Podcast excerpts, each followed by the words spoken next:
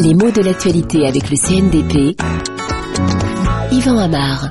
Réduction drastique du train de vie des ministres. Voilà une information, en France en tout cas, qui frappe les imaginations.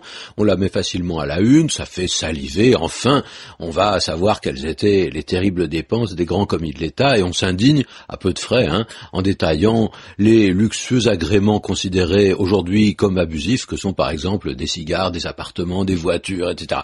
Et pour que cette nouvelle réglementation fasse de l'effet, elle est annoncée de façon assez cinglante. On parle d'une réduction drastique alors, en quoi une réduction drastique est-elle plus radicale qu'une réduction tout court? Cela tient peut-être largement au style de la communication. Mais enfin, cet adjectif drastique, il est intéressant d'abord parce que sa mode n'est pas si ancienne. Ça fait 20, 30 ans tout au plus qu'on l'entend bien souvent. C'est le mot d'une génération. Hein.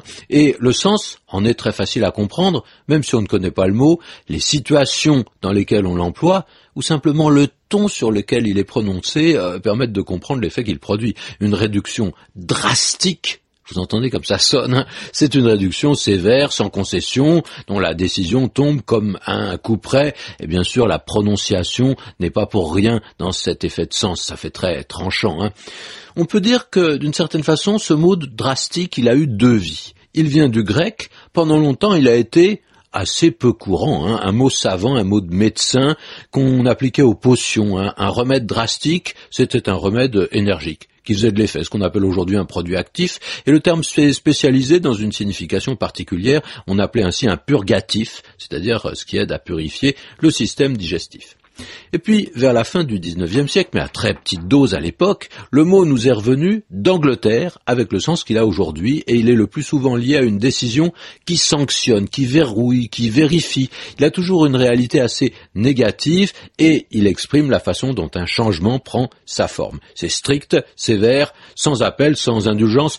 C'est le contraire en fait de ce qui est coulant, de ce qui est compréhensif. Et parfois, le mot n'évoque plus qu'une certaine sévérité, hein, un glissement qui s'explique probablement par la ressemblance avec le mot draconien, draconien drastique. Alors, draconien, c'est un adjectif qui a également une origine grecque, et il dérive du nom d'une personne, Dracon, c'était un législateur athénien célèbre pour la sévérité du code pénal qu'il avait fait adopter.